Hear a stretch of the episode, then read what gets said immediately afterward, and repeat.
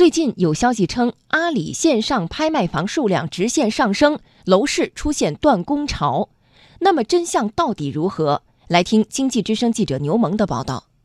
诸葛找房联合阿里拍卖发布的最新数据显示，北京、上海、深圳等一线城市线上拍卖房的数量基本稳定，并没有出现激增的现象。其中，去年十二月，上海线上拍卖房成交套数仅五十三套，连续五个月持续下降；深圳线上拍卖成交一百二十八套，相比上月也有所下降。北京线上拍卖房市场从去年全年数据来看，也没有出现较大波动。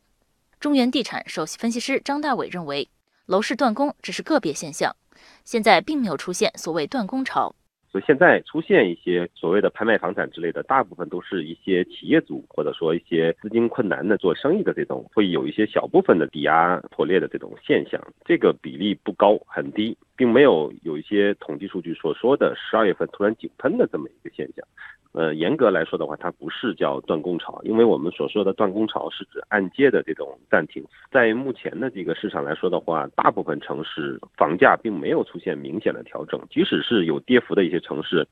从房价的调整幅度来看的话，也只有百分之十，最多也就在百分之二十左右。对于国内的这种首付比例来说的话，不至于断供。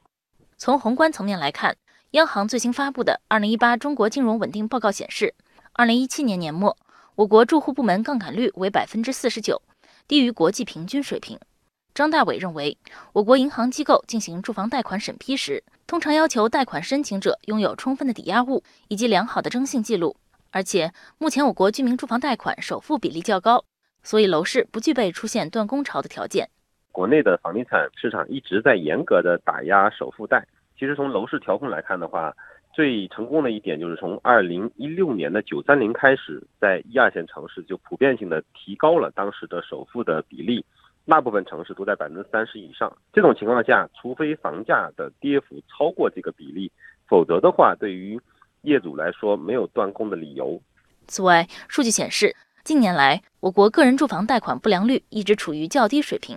上海易居房地产研究院副院长杨红旭分析。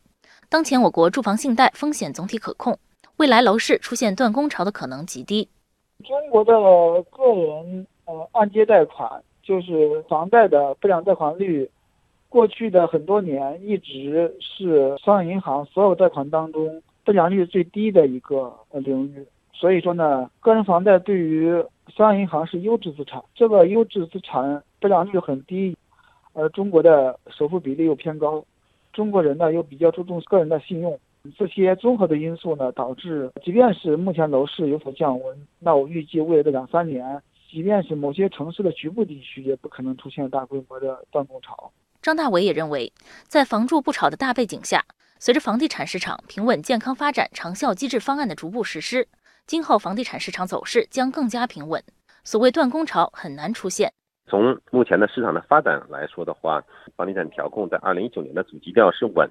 所以整个的市场应该还是一个接近平稳的状态在运行。这种情况下，我觉得房价出现大规模的下调的可能性不大。再叠加上经过购房者持有几年之后，每个月的月供叠加呀之类的，那么对于这个首付的安全垫来说会越来越厚。那么这种情况下，断供的可能性也会更低。